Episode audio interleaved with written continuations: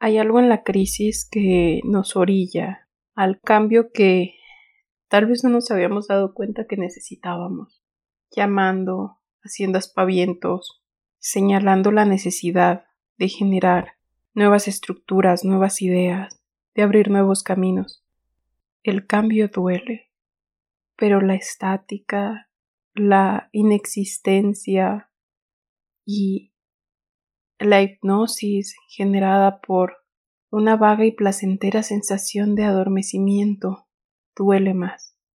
Y cuando la crisis golpea, cuando está ahí dando bofetadas, cuando te ves en el espejo y estás ahí preguntándote ¿De verdad soy esta persona que me regresa a la mirada? Cuando ya no queda ninguna otra puerta que cruzar, ningún otro puente que quemar, resulta que la crisis es tu mejor amiga y que la verdadera única alternativa que queda es abrazarla, no sé si con amor, no sé si con aceptación o resignación, pero abrazarla, abrazarla para poder salir a flote, porque volverás a la superficie a llenarte de aire los pulmones y va a doler, Salir del abismo duele, quema en los ojos la luz, quema la vida en la piel, porque es muy fácil adormecernos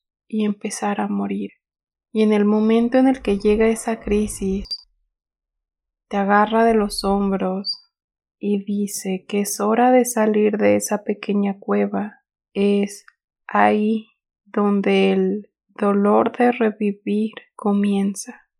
La crisis también duele por el ego, porque hay que enfrentarse a uno mismo y aceptar que tal vez las decisiones que siempre creí correctas no lo eran, porque tal vez no basta con buenas intenciones y porque tal vez no he sido fiel a mí misma. Entonces, en esta crisis que hoy se me presenta, que me escuece la piel y los ojos y los pulmones, donde me arde la vida y donde a veces pareciera que muero.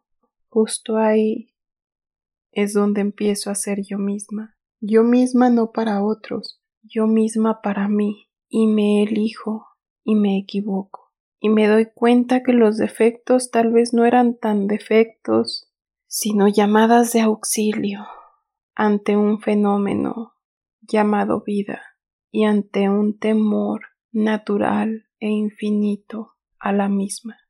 Y aquí estoy, aprendiendo a hablar nuevamente, a escribir, a existir. Y si escuchas esto y coincide en algo con tu búsqueda, te doy la bienvenida a este camino de tropiezos. No esperes aquí un consejo de vida porque difícilmente sé qué hacer con la mía. Solo soy un alguien que está aquí, perdida en el mismo mundo, en el mismo caos y en los mismos abismos que tantos otros, que ya no sabe de qué otra forma luchar y que como no estoy en una guerra conmigo misma, elijo aprender a hablar. Tal vez en ese aprender a hablar haya algo interesante que decir. Te agradezco tu escucha y tu compañía. Nos escuchamos pronto.